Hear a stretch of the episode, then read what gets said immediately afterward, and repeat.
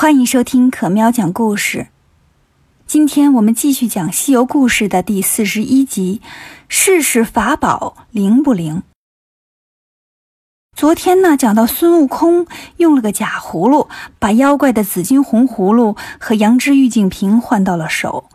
两个小妖还以为自己占了便宜，围着这个大葫芦看来看去，看了半天，才发现老神仙不见了。林立虫说：“哥呀，神仙也撒谎，他刚才不说带咱们去参加神仙培训班吗？人呢？”精细鬼说。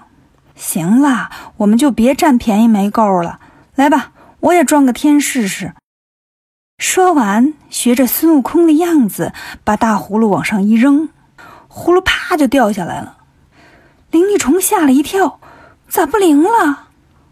精细鬼说：“我想起来了，前面还有一大段咒语呢。”我就听见后面的了，呃，要是不答应，咱还按五百年前的套路来一遍，让他看着办。说完又一扔，葫芦又掉了下来。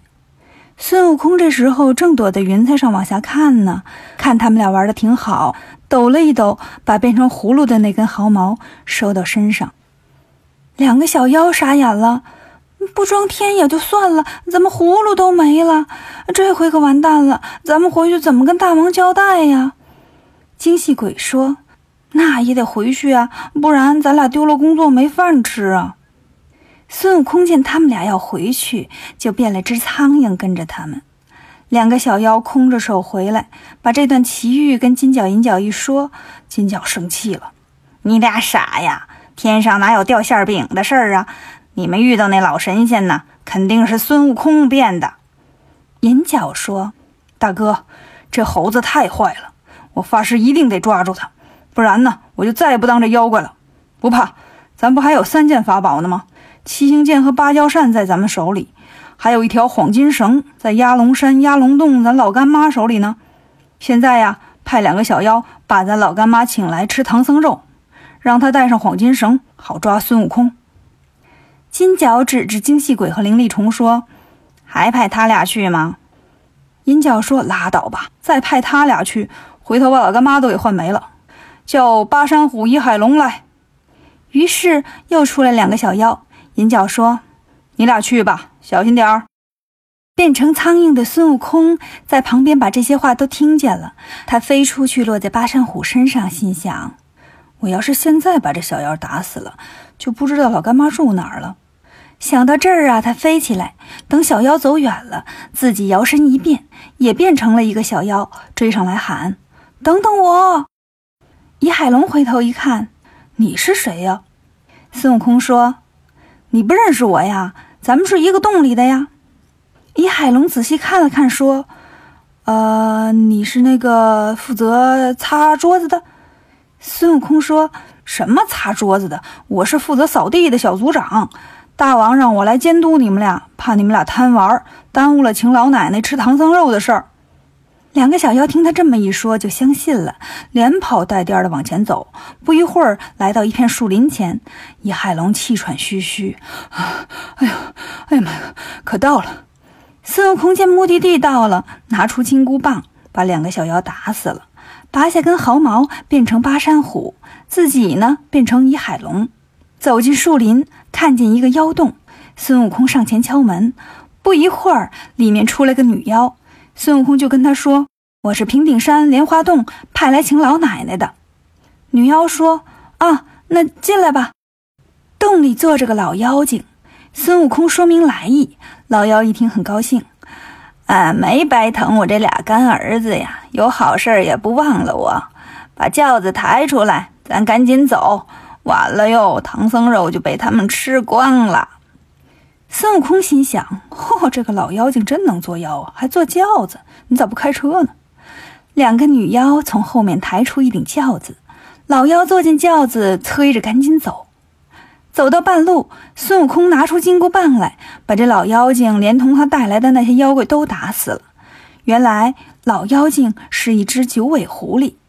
孙悟空在他身上找到了黄金绳，心里高兴，哈哈，这回三件法宝都到手了。于是拔下两根毫毛，变成八山虎、一海龙；又拔下两根，变成两个抬轿的。自己呢，变成老妖精的模样，奔着莲花洞来了。来到莲花洞，金角和银角都过来行礼。孙悟空假装跟他们客气：“我的儿啊，最近挺好的。”这时，被吊在洞顶的猪八戒忽然笑了。沙僧奇怪呀：“二哥，你笑啥呀？”八戒说。弼马温来了，沙僧说：“哪儿呢？我怎么没看见？”八戒说：“我吊得高，看得远。那个老妖精刚才一弯腰，我都看见他那猴尾巴了。”原来呀，孙悟空变成老妖精，只是把头变了，身体呢还是个猴，被八戒发现了。这时候，只听孙悟空对两个妖怪说。儿子找我来什么事儿啊？两个妖怪说：“吃唐僧肉啊。”悟空说：“不着急，我看那上面吊着那个，那是猪八戒吧？听说他耳朵挺好吃，先来一个尝尝。”八戒一听慌了：“别拿我开刀啊！当心我戳穿你。”这时候，几个巡山的小妖回来报告：“大王，不好了！孙悟空把老奶奶打死了。这个老奶奶是假的。”两个妖怪一听，拿出七星剑就砍孙悟空。孙悟空化成一道红光，跑出洞去。金角见了，害怕了，对银角说：“兄弟，你看这孙悟空太厉害了。”啊，能变固体，还能变气体，现在连光都能变呢！咱可别跟他玩了，把唐僧他们放了吧。银角不服气，哥哥别怕，等我去跟他比试比试，打不过再说。说完，追出洞来，对孙悟空说：“孙悟空，我跟你商量个事儿，你把我们的法宝和老干妈还给我们，我们就放唐僧去取经。”孙悟空说：“你做梦！快放了我师傅师弟和小白，省得我动手。”话不投机，两个人就打起来了，打了三十个回合，不分胜负。悟空心想：别跟他瞎耽误功夫了，我这儿都有三件法宝了，用一个多省事儿啊。哪个最省事儿呢？孙悟空觉得黄金绳最省事儿，捆上不就完了吗？于是就拿出绳子向银角扔过去。可是孙悟空却不知道，这个绳子呀，有一个紧绳咒，还有一个松绳咒。念紧绳咒呢，捆住了就解不开。念松绳咒呢，就能解开。银角见孙悟空用黄金绳把自己捆了，不慌不忙地念了段松绳咒，解开绳子，反过来把孙悟空又给捆了。然后念起了紧绳咒，绳子的一头变成了一个金圈子，套在悟空的脖子上。悟空怎么也解不开。银角用手一蹬，悟空就摔了个跟头。银角过来搜身，把葫芦和净瓶都找着了，拽着孙悟空回到洞里。金角一看，高兴了：“贤弟有本事！来来来，把孙悟空拴在柱子上，咱看他转圈儿。”银角把黄金绳拴在柱子上，两个妖怪喝酒庆祝去了。八戒一看，笑了：“哥呀，还吃不吃耳朵呀？该呀！”悟空说：“你都让人吊起来了，得意个什么劲儿啊？等着吧，看我怎么救你们。”八戒说：“净吹牛，都让人拴起来了，怎么救我们呢？”妖怪们都去喝酒了。悟空趁没人，把耳朵里的金箍棒拿出来，吹口仙气，叫了声变，金箍棒变成了一个小钢锉。孙悟空把脖子上的金圈呀，三错两错就给错开了。然后拔根毫毛，变成了一个假悟空，自己变成一个小妖。八戒犯坏呀，就喊：“不好了，要跑了！”金角听了就问：“猪八戒喊什么呢？”孙悟空变成的小妖赶紧说：“猪八戒撺掇孙悟空跑呢。”银角说：“猪八戒这么不老实，去给我打他二十棍子。”孙悟空拿了根棍子走过来，八戒说：“你敢打我，那那我就告密。”悟空说：“你是不是傻？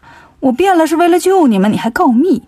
我也是奇了怪了，这洞里这么多妖怪，你怎么就能一眼认出我呢？”八戒说。你虽然把脑袋变了，那身体没变呢。你看，你那俩红屁股蛋子都露出来了。悟空听了，赶紧到灶台抓了一把锅灰，把屁股给抹黑了，然后来到两个妖怪前面说：“大王，你看那孙悟空拴在柱子上乱转，回头呀，别把咱宝贝绳子给磨破了，咱换条绳子拴他吧。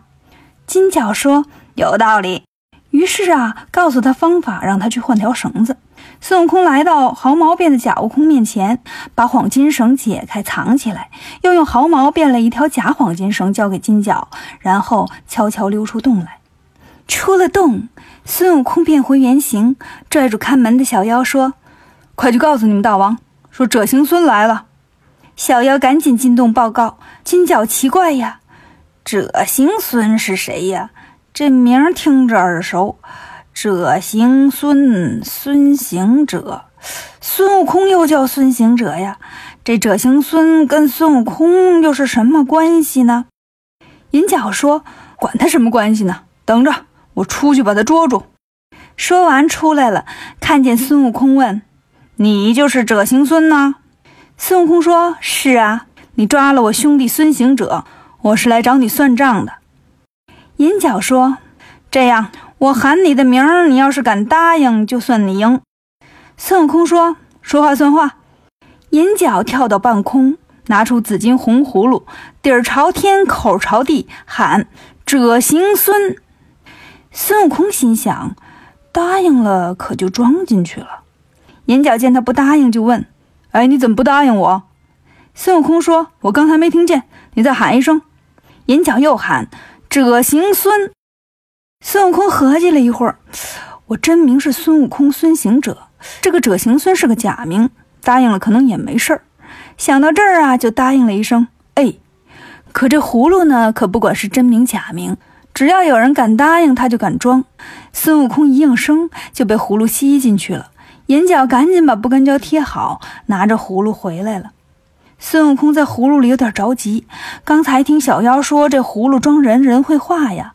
又一想，没事儿，我老孙五百年前大闹天宫，被太上老君放在八卦炉里炼了四十九天，炼成个金子心肝、银子肺腑、铜头铁臂、火眼金睛，这破葫芦还能把我给化了？